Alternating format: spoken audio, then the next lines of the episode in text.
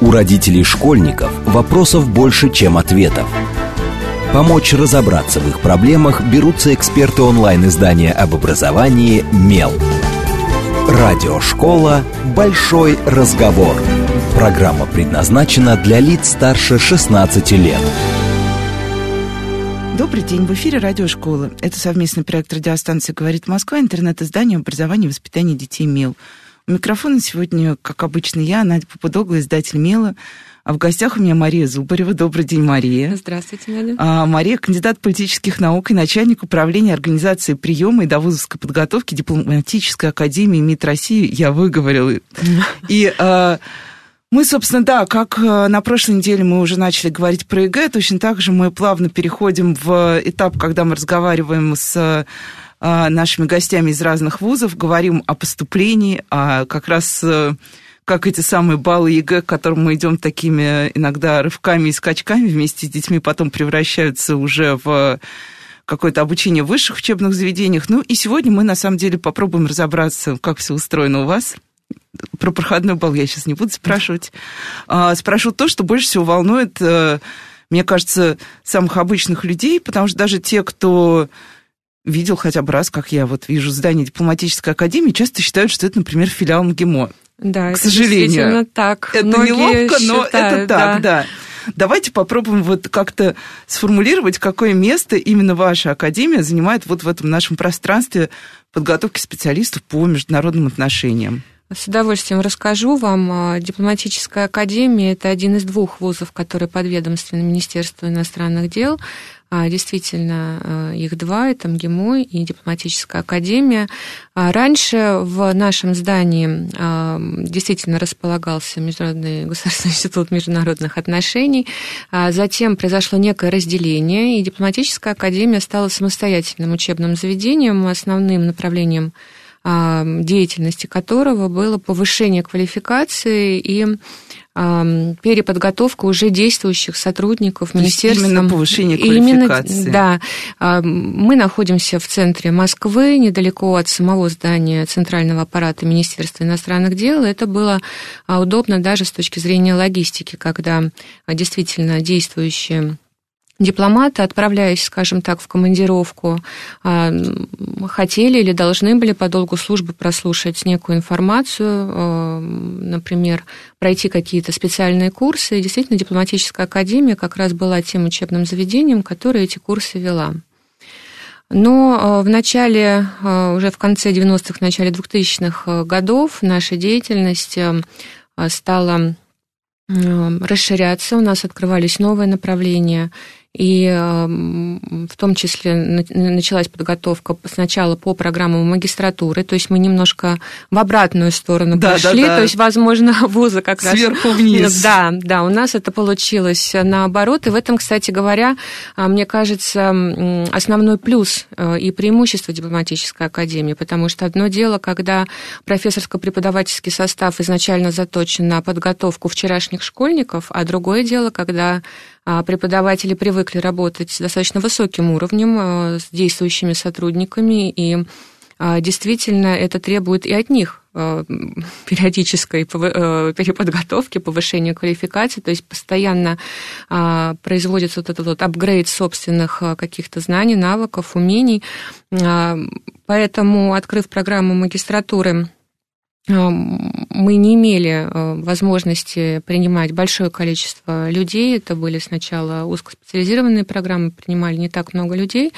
Ну а после 2010 года э, Министерство иностранных дел разрешило нам открыть э, уже программы бакалавриата. Таким образом мы спустились еще, скажем И завершили, так. Да, да, цикл. завершили вот этот вот а, цикл. У нас также принималось сначала достаточно небольшое количество а небольшое людей. это сколько примерно, вот, а, чтобы люди представляли просто масштаб. Да, ну сначала в первые года это было 20-30 человек, Ой, то есть э, очень да, ограничено. Очень ограничено, да.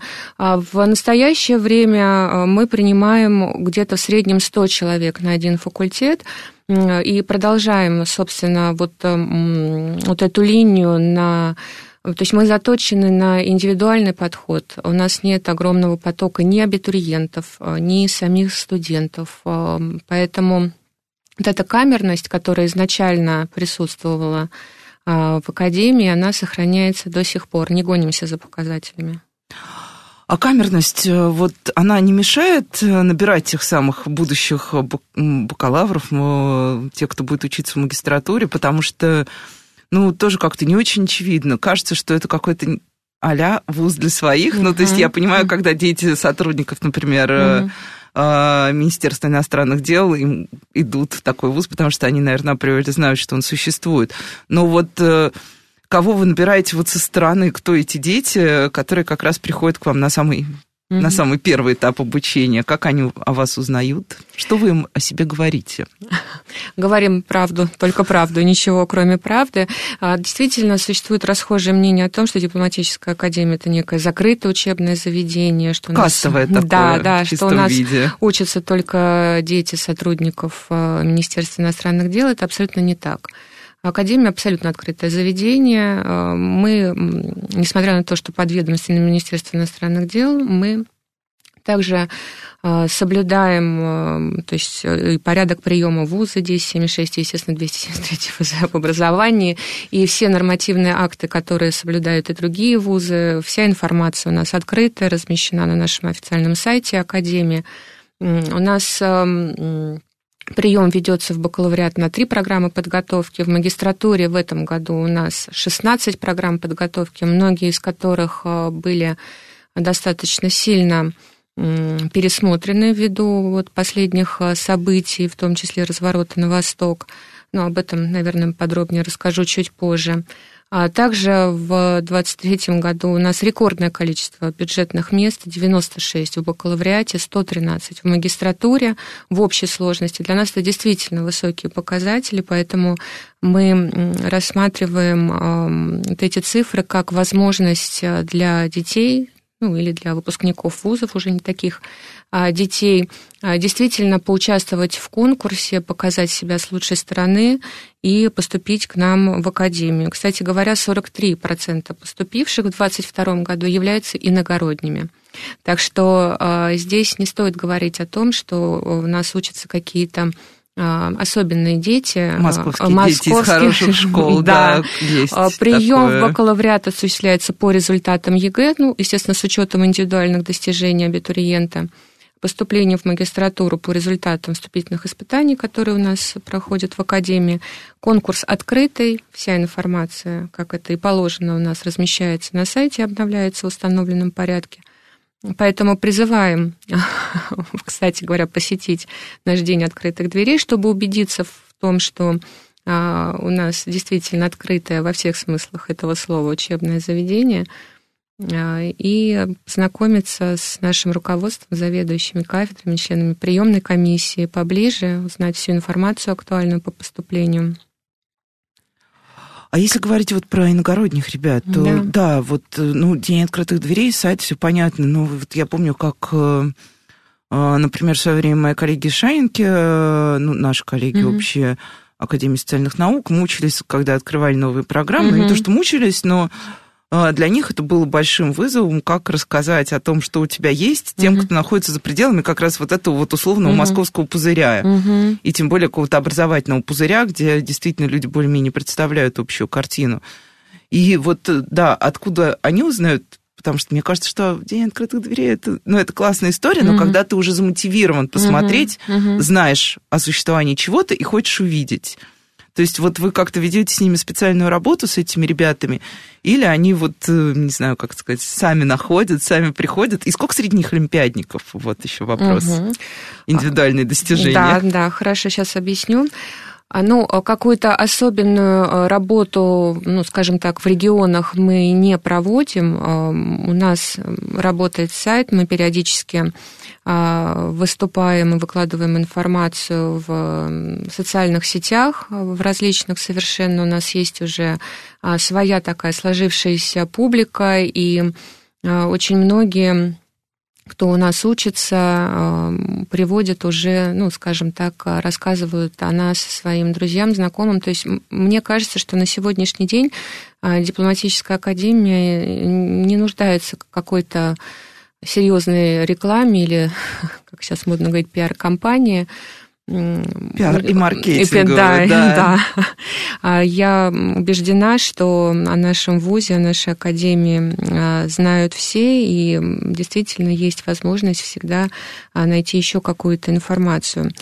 Что касается того же, например, Дня открытых дверей, а, как посетить людям из регионов, если нет возможности прилететь, э, то мы всегда стараемся вести еще одновременную трансляцию. Наши технические ну, возможности онлайне, да. А, это позволяют. Кто-то смотрит онлайн, кто-то смотрит потом в записи. У нас есть свой а, телеграм-канал, у нас есть свой YouTube-Рутюб канал. Э, также есть свои странички, как я уже сказала, в социальных сетях, поэтому наши абитуриенты уже на самом деле приходят информационно подготовленными и документы подавать, и вопросы задают, когда звонят или пишут, уже совершенно конкретные, не какие-то расплывчатые. А пример кон- конкретных вопросов? О чем вас чаще всего спрашивают? Э, какое, вот я вижу, что у вас выделено, там, предположим, 45 бюджетных мест. Э, в прошлом году я прочитала читала информацию, что проходной балл был 290. Как вы считаете, какой проходной балл будет в этом году? Ну, это ну, понятно. Есть, да, Самый изучили, наш любимый популярный да, вопрос. изучили сайт, немножко испугались, но э, хочу э, рассказать о том, что э, проходные баллы в бакалавриате э, у нас действительно складываются из результатов ЕГЭ и индивидуальных достижений. Мы принимаем в качестве индивидуального достижения аттестат с отличием, это плюс 7 баллов. А, волонтерство в течение не менее 100 часов, не менее одного года, это 2 балла дополнительно, и э, значок ГТО, неважно, золотой, серебряный или бронзовый, а, также 2 балла. А, также у нас есть эм, Олимпиада, э, ну, точнее предпрофессиональный экзамен, в котором на, этапе, на одном из этапов которого э, участвует и дипломатическая академия, и в зависимости от статуса победителя и призера также можно получить дополнительные баллы. Но мы знаем, что в приеме на программу бакалавриата максимальное количество баллов, которое может быть начислено за индивидуальные достижения, это 10. Поэтому абитуриент сам выбирает, а, какие индивидуальные достижения он хотел бы предоставить. А что касается олимпиадников, был вопрос. Перечневые олимпиады Минобра мы не принимаем к рассмотрению. Mm-hmm. Это связано в первую очередь с тем, что мы подведомственны другому ведомству, ну, другому учреждению. А мы принимаем только заключительный этап Всероссийской Олимпиады школьников. Если мы говорим а, про а, поступление вне конкурса, то это, соответственно, по профильному предмету. На факультете международные отношения таким профильным предметом является история. На факультете мировой экономики математика. И вот на нашем недавно открывшемся, только в 2022 году, факультете юриспруденция, это профильный предмет общество знания, обществоведения. А, поэтому, а, и, кстати говоря, у нас достаточно небольшое количество олимпиадников, а, вот порядка двух-трех, наверное, подают документы, и в среднем один-два человека ежегодно зачисляются вне конкурса. В основном ребята идут у нас как раз поступают по конкурсу. А если вот посмотреть, ну да, я поняла, что одна программа по сути новая, но что все-таки вот в последние годы есть какой-то тренд на перевес э, популярности, mm. или на самом деле примерно все раскладывается равномерно, и ребят как бы не бегают из стороны в сторону. О, смотрите, экономика, наверное, экономика важна. О, нет, экономика, мы поняли, не важно, больше не будет никакой экономики. Ну, так как э, дипломатическая академия имеет свою специфику, у нас прежде всего, конечно, ассоциируют с внешнеполитической деятельностью, то традиционно наш самый популярный факультет – это международные отношения. Это как ни крути. Отношения. Да, и в бакалавриате, и в магистратуре, и смежное направление научная специальность в аспирантуре.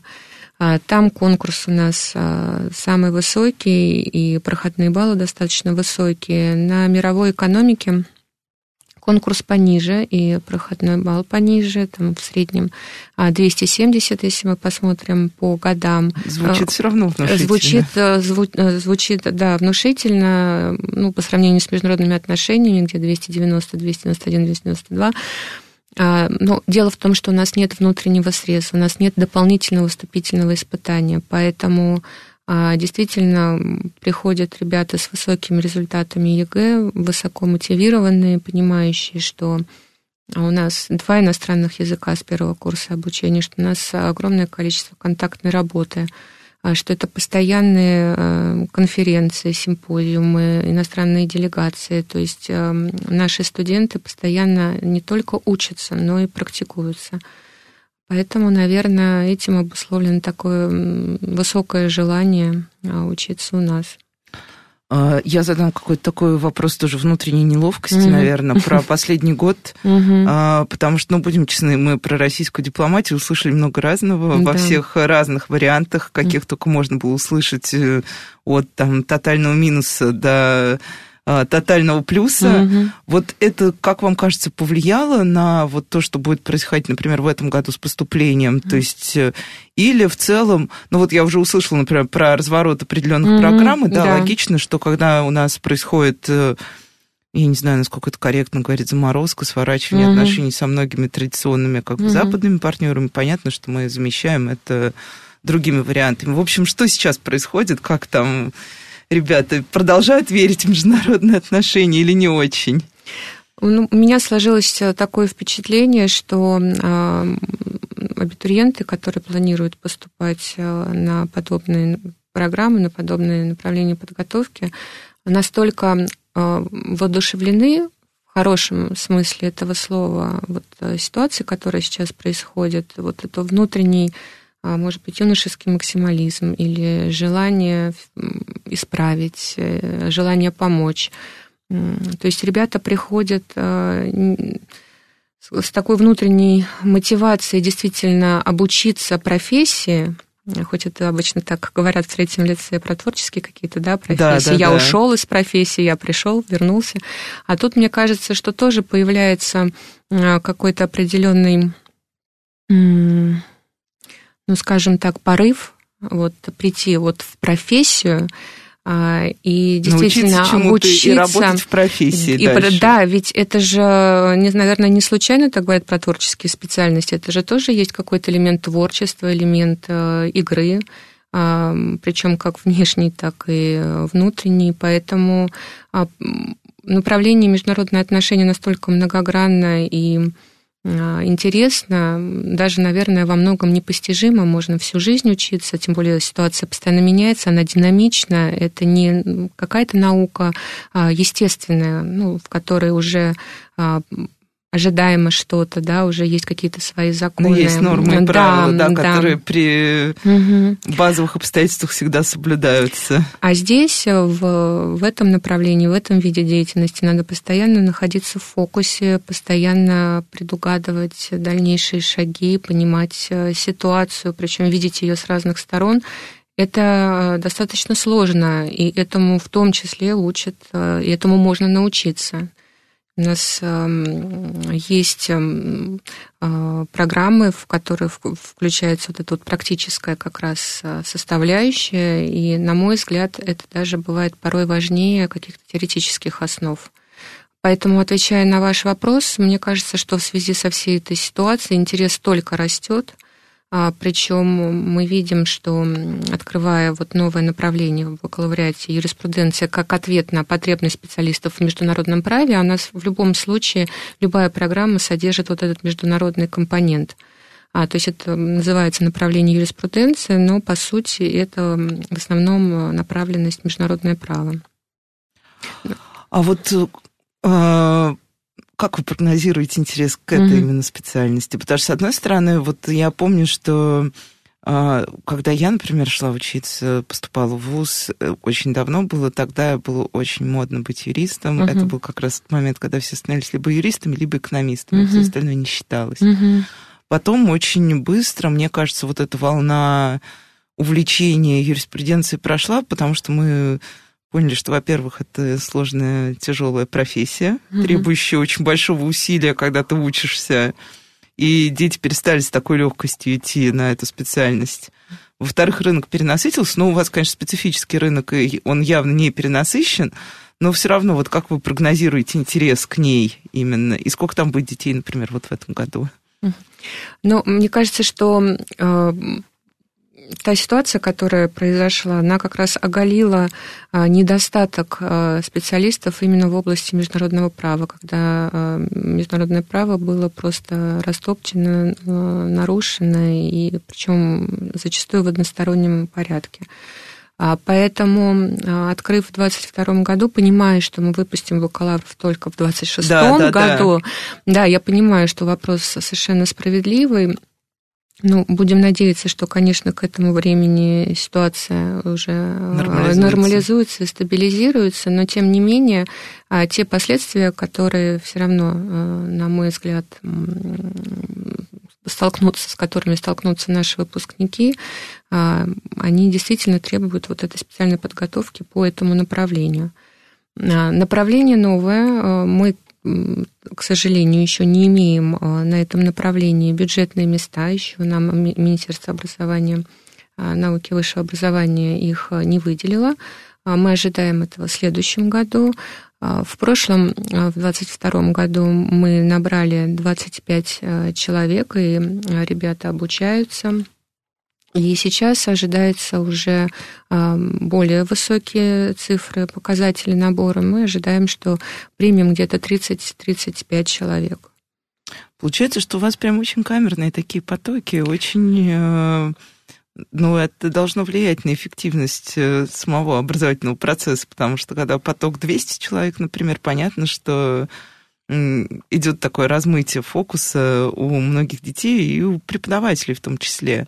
То есть э, вот самих и вот учитывая специфику, да, как угу. вы рассказывали, что движение шло сверху вниз, да. а, самим преподавателям им э, удобно работать в таких вот камерных условиях с э, малым количеством детей, это подразумевает очень высокую вовлеченность.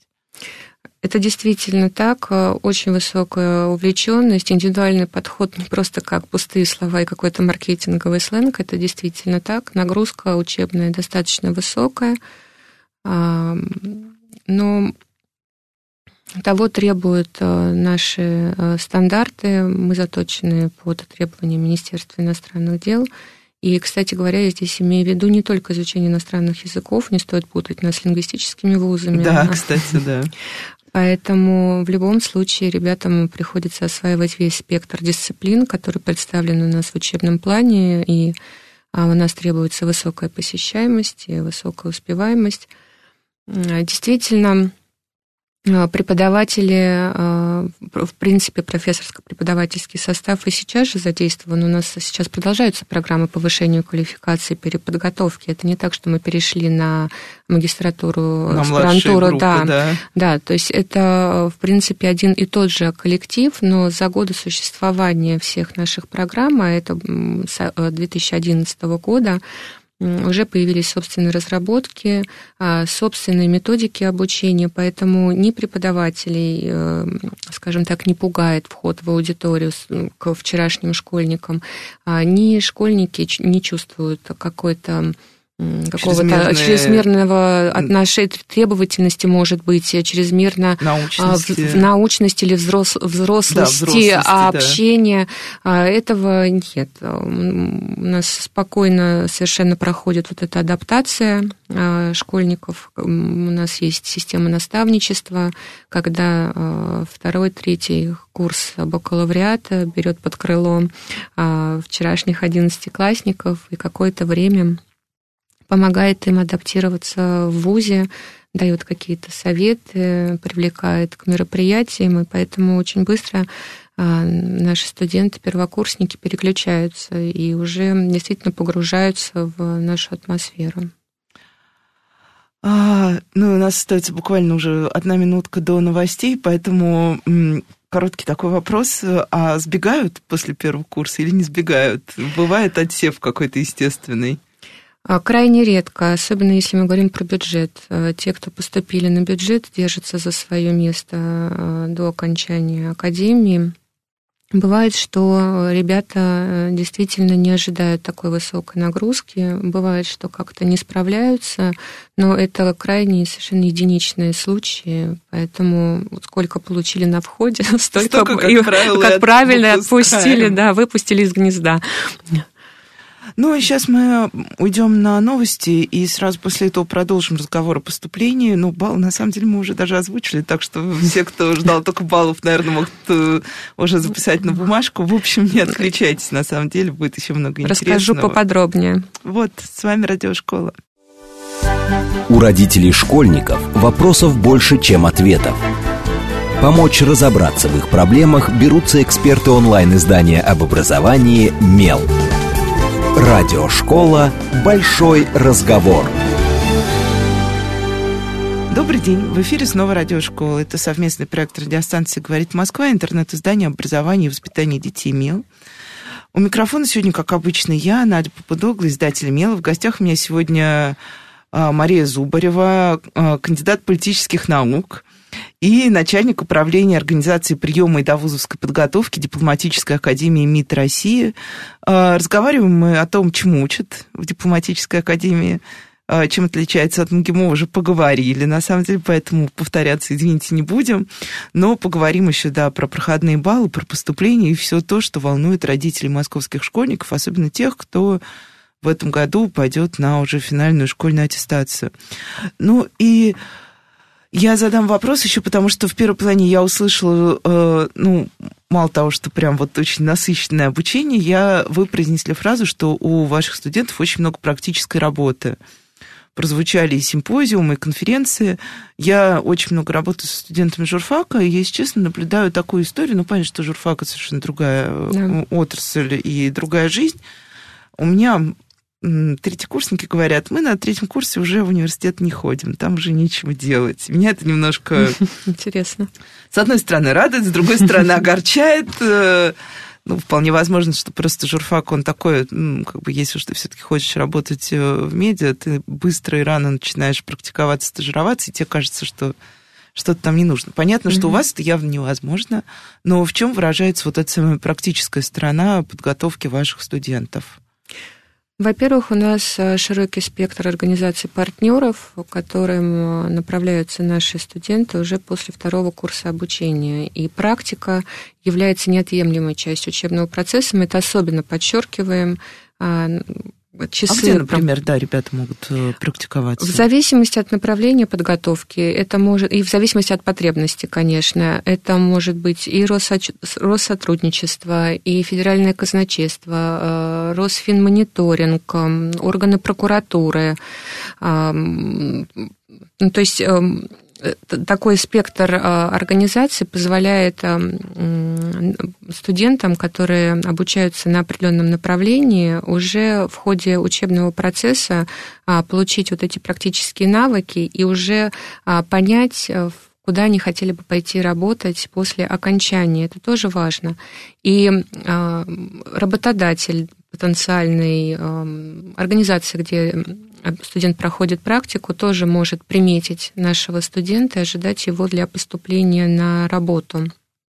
Поэтому такой возможностью у нас э, пользуются все э, студенты. А после второго курса, как я уже сказала, бакалавриата у нас начинается подобная практика. А возможно, что Э, действительно направляются некоторые на практику в Министерство иностранных дел, э, что логично, но не всегда бывает такая потребность, потому что есть специфические, например, тоже направления, связанные с языками, ну и, и так далее. Поэтому в данный момент у нас заключаются новые договоры уже на 23-24 учебный год. Поэтому, когда выпускники этого года придут к нам а, на день открытых дверей или подавать документы, обязательно задается этот вопрос про практику, и мы уже, как правило, а, готовы ответить о том, какие места будут вот на следующий учебный год, когда они поступают. Но создается такое немножко впечатление, как будто бы ваши выпускники потом идут в основном на работу в некие госучреждения. Я сейчас не говорю э, про министерство угу. само, но вот прозвучали это да, госучреждения. Вот как э, вам кажется, это соответствует истине?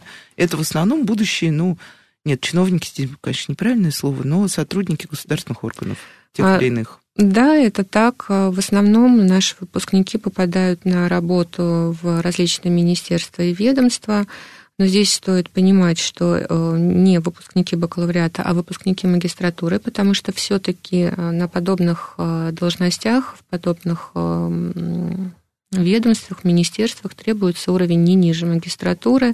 Полная как, подготовка, проще да, говоря, а не два курса. Да, а, как минимум два иностранных языка на профессиональном уровне. А наши студенты имеют два иностранных языка в программе, плюс при наличии высокой успеваемости по двум основным языкам они имеют право взять третий и последующие языки в нашем центре изучения иностранных языков. Ну, правда, за дополнительную плату, но это а, совершенно несравнимо по стоимости, скажем так, с какими-то курсами сторонними а, для наших студентов. Поэтому здесь, не выходя из здания академии, многие наши студенты изучают а, два, три даже четыре иностранных языка. Причем а, за последний год, в связи, опять же, с известными событиями, потребность в восточных, в редких языках резко возросла. А, нашим ответом на это было открытие а, языка хинди как основного, и планируется к открытию группы по урду. Ну а в Центре изучения иностранных языков, насколько мне а, известно, сейчас достаточно высокий спрос, ну, уже, скажем так, на более традиционные восточные языки. Это китайский, Китай, да, китайский, японский, а, корейский. То есть ребята а, успевают учить вот китайский даже в качестве третьего то есть насколько... Кстати, я когда готовилась к эфиру, как раз смотрела ваш сайт, я угу. видела, что китайский, в принципе, значится и как язык поступления, если я не ошиблась. А много вот... Я просто помню, что была в Москве какой-то был момент моды на китайский язык, когда все школы, даже обычные городские школы, стали предлагать китайский как, ну, вот как дополнительные занятия. Угу. Все дети включались. Обычно, правда, мне кажется, все ломались примерно через полгода, потому что, особенно если это дети там уровня третьего, четвертого класса, ну, как-то... Тяжеловато. Да. Вот э, что касается китайского при поступлении, там какая-то стабильность наблюдается, или действительно были моменты, когда было много ребят, которые пытались поступить именно с этим языком, ну, помимо остальных? Если мы говорим про программу бакалавриата, то, а, как я уже говорила, прием осуществляется по результатам ЕГЭ. Китайский является одним из тех да. языков, которые можно сдавать на ЕГЭ. Ну вот э, я работаю в приемной комиссии с 2010 года, и, наверное, за это время э, ну, человека 2-3 у нас приходили с ЕГЭ по китайскому языку, и мы, конечно, всем было интересно пообщаться с таким абитуриентом. А, то есть не он к нам с интересом, а мы к нему. Но это, да, да. Но это, конечно, шутка. А что касается поступления в магистратуру, то действительно ежегодно у нас достаточно много желающих, порядка 20-25 человек, которые желают поступить в магистратуру в качестве языка сдачи вступительного испытания. А вступительное испытание у нас проходит и письменно, и устно по иностранному языку при поступлении в магистратуру. Абитуриенты выбирают китайский. Но э, тут стоит сказать, что э, часть из них это выпускники нашего же бакалавриата, э, которые заканчивают академию с китайским языком. Ну и примерно половина это вот э, выпускники других вузов или выпускники прошлых лет, которые владеют китайским. Поэтому действительно спрос на китайский язык в качестве языка э, сдачи экзамена, он ну, достаточно... И он по-прежнему остается таким доминирующим, мне кажется, среди восточных языков. Ну, если сравнивать тоже с более прозрачным, там, японский, корейский, но почему-то у нас китайский всегда... Совершенно верно. На бытовом уровне считается более да. практичным. Как раньше все учили английский, теперь всем детям говорят, ну, Вович, да. китайский пригодится точно в жизни. Это даже в какой-то степени модно. Да, да, да, да. вот mm-hmm. именно что появилась определенная мода, mm-hmm. но при этом я а, знаю, что в Москве на самом деле всегда было всего несколько школ, которые могут э, ну, на хорошем уровне готовить детей, э, учить их восточным языкам, а не на уровне вот таком доп. занятий каких-то, которых, конечно же, недостаточно для ЕГЭ. И мне кажется, их же примерно столько и остается, что здесь не меняется сильно картина. Насколько мне известно, да, это, в принципе, те же самые школы, и мне всегда интересно вот пообщаться с родителями, потому что все-таки работа э, в нашем управлении, которое имеет такое длинное название, которое вам пришлось произнести, на самом деле в народе это называется просто приемная комиссия. Приемная комиссия, да, да, при... да приемная комиссия.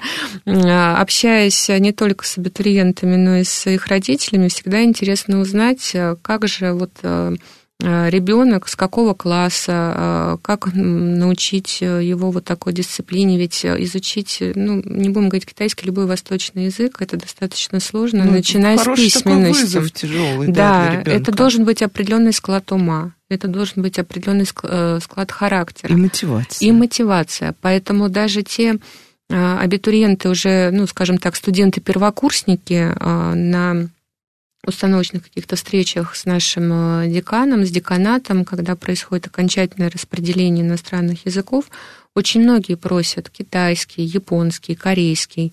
Мы стараемся удовлетворить все желания. У нас открывается большое количество групп с восточным языком, а, но э, на берегу, что называется, мы э, проводим работу с такими студентами и объясняем, что если возникнет такая ситуация, при которой вот у ребенка, например, хорошая успеваемость, он хорошая посещаемость, он высоко мотивирован, но может возникнуть такая ситуация, при которой он, ну что называется, не потянет.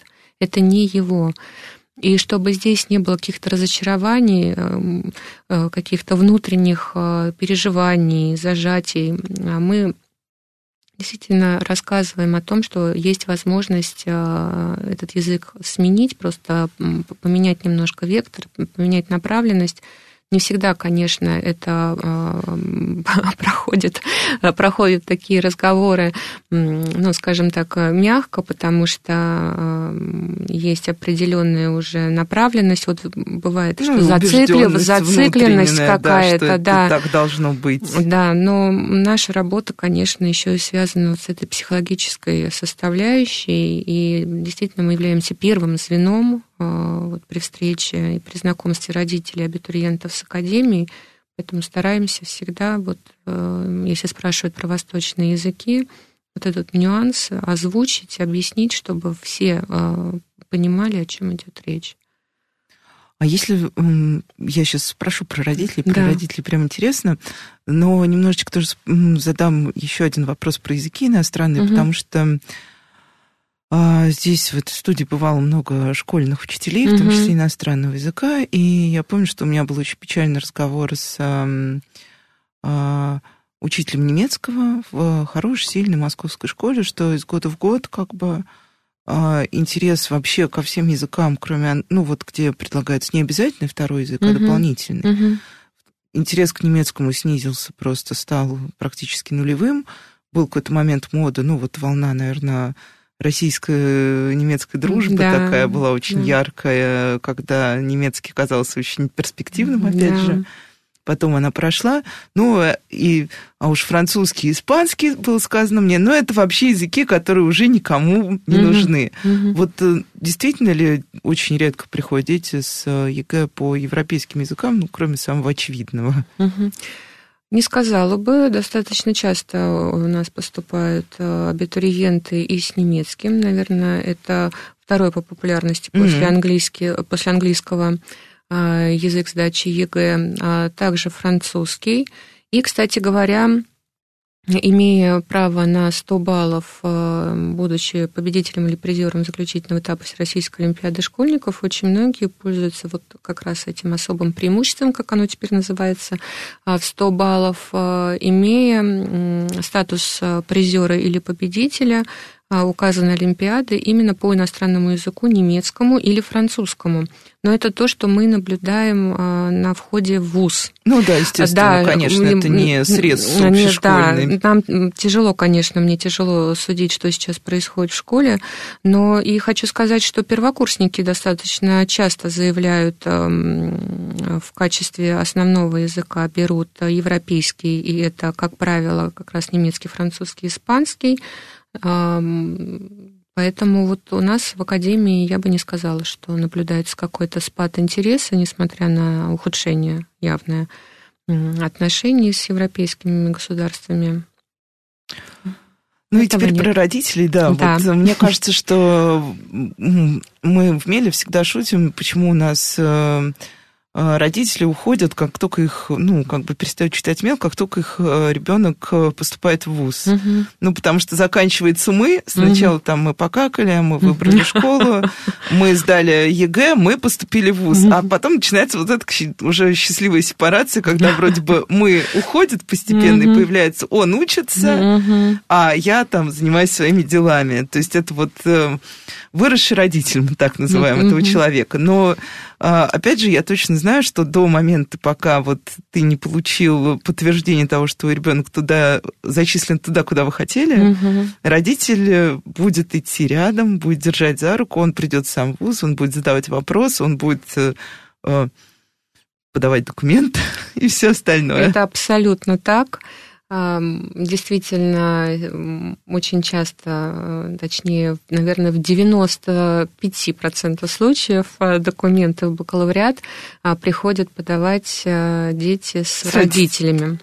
Но как, будучи сам, сама родителем, и, ну, правда, мы находимся еще на той первой стадии, которую вы озвучили, а дети достаточно маленькие, но мне кажется, что я тоже буквально до 18 лет буду водить их да, в школу. Тоже этим занимаюсь, так что я не то, что в белом пальто в стороне. Поведу их в ВУЗ и так далее.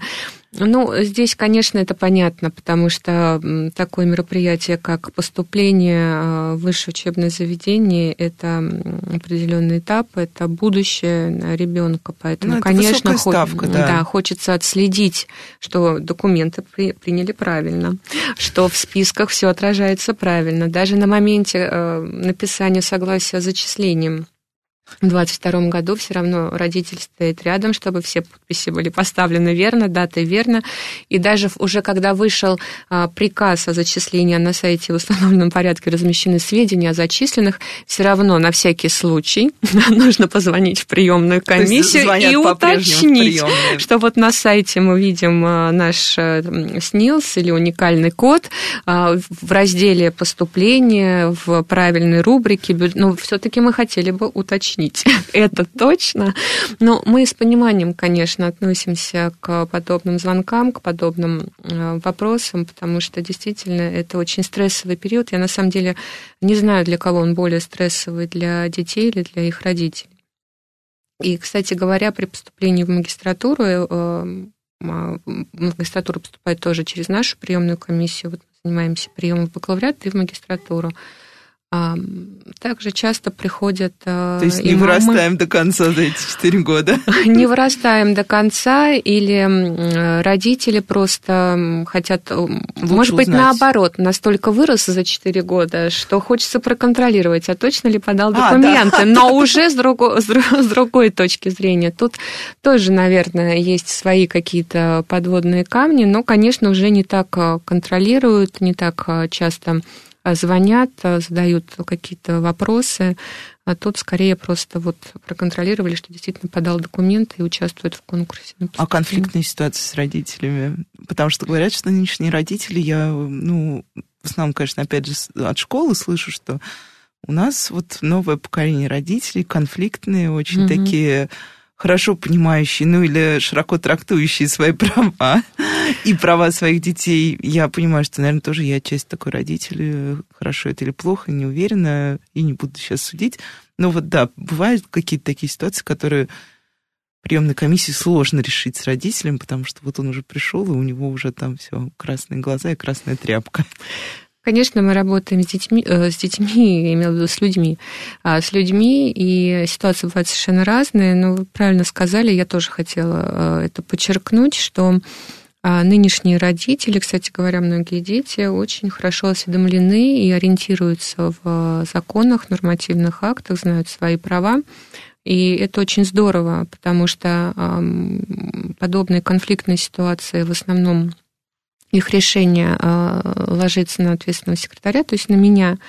И это бывают и ответы в письменном виде, и ответы и общение непосредственно с глазу на глаз. И поэтому очень приятно и скажем так, удобно говорить с родителями на одном языке, когда можно просто взять тот же порядок приема 1076 или 273 ФЗ и просто объяснить, что на самом деле там написано, что никто даже и не думал ущемлять а, права ребенка или как-то не так трактовать, ну, скажем, индивидуальные достижения и так далее. А, поэтому я бы не сказала, что у нас бывают какие-то конфликтные ситуации, когда приходят родители с красными глазами, но тем не менее а, бывает, что задают вопросы немножко на повышенном тоне, но мы это списываем на волнение, на, в общем, вот этот стрессовый период. Сначала ребята сдают ЕГЭ, а, все волнуются, потом получают вот эти результаты, затем подают документы, участвуют в конкурсе. Поэтому период, конечно, непростой, мы относимся к этому с, с пониманием. Но бывает вот это вот, ну, зачислите, зачислите, это же неминуемо же, да? А, как Вы раз, име... когда не нашли в списках своего ребенка, а, как же плане. так, да. Ну, бывают, наверное, какие-то единичные случаи, честно говоря, даже не припомню за последние mm-hmm. года, чтобы вот так вот прям зачислить и зачислить. Иногда спрашивают, да, а, вот у нас э, такое-то количество баллов, у нас есть шансы? И вот возвращаясь, кстати, к вопросу с проходными баллами. Да, вот проходной балл да, все-таки надо, х... надо сказать, поставить точку. Да, хочу объяснить, рассказать про проходные баллы. Конечно, от года к году они разные. Нельзя сказать, что... Вот, кстати, один из самых часто задаваемых вопросов. А, Здравствуйте, мы увидели на сайте, что в прошлом году проходной балл 292, а в этом году какой будет проходной балл? Но ну, невозможно сейчас до момента завершения приема документов даже как-то плюс-минус прикинуть, какой будет проходной балл. Почему? Потому что поступающие приходят с различными результатами ЕГЭ. Из года в год они, естественно, разные. Кто-то... Какие-то года у нас были провальные по истории, то есть когда просто дети плохо сдали ЕГЭ по истории. И балл Ого, был... Да, и я помню, балл у нас был на международных отношениях, где профильная как раз история. 289 для международных отношений у нас угу. это достаточно низ, ну, как бы ниже, чем обычно, скажем так. Но вот такая была тенденция по стране. А потом, я помню, был какой-то год, э, чуть ли не следующий, когда дети завалили профильную математику, тоже по стране. А, и проходной балл на мировую экономику тогда просел. у нас ну, ну, просел, да, то есть там 265, что ли, был 266, что тоже при среднем показателе где-то 270, если мы возьмем срез, тоже как бы э, ниже ожидаемого, скажем так. Поэтому до завершения приема а, документов, то есть до 25 июля, прикинуть, какой будет проходной балл, достаточно сложно. А, по э, опыту прошлого года скажу, что на международные отношения, а, а там мы принимаем результаты по русскому, иностранному и истории, проходной балл у нас был 292. То есть человек, имея 291, у нас, к сожалению, уже был вынужден пойти на договор. И такие были. То есть э, ну, мы прекрасно понимаем, что 291 это высокий э, балл, и можно пройти на бюджет в другой вуз. Да. Я вот а будем, сказать, да, будем называть это... вещи своими именами. Но э, родители и ребенок были настолько нацелены пройти и учиться именно в дипломатической академии, что у нас. И это не один ребенок. Ого. То есть у нас несколько человек. Потому что я прям задумалась, да, с такими баллами да. тебя будут рады видеть очень во многих вузах. Это правда. Прямолинейно. Это правда. И у нас несколько э, ребят, имея балл 291, пошли на первый курс на договорную основу обучения. А у вас есть какая-то возможность потом с договорной основы перейти на бюджет, как есть во многих вузах?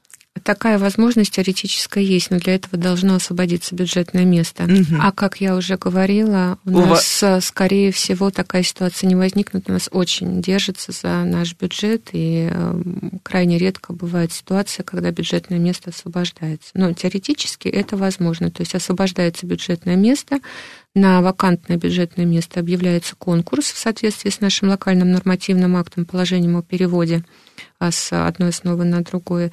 Объявляется конкурс, и те ребята, которые занимают высшие позиции в рейтинге, имеют право участвовать в этом конкурсе. Если мы говорим, продолжу про проходной балл на мировой экономике, то он пониже, это 277 баллов. Здесь мы принимаем русский, иностранный, профильную математику.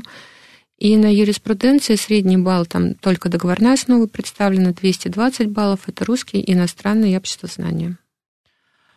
Ну что ж, мне кажется, вот сейчас все точки расставлены, и те, кто ждал, опять же, гарантию балла, мы из раза в раз со всеми нашими спикерами говорим, что, к сожалению, мы не можем вам гарантировать балл этого года да. по естественным причинам, но, по крайней мере, мне кажется, уже появляется такая хорошая точка для навигации отсчета и понимания своих сил и возможностей.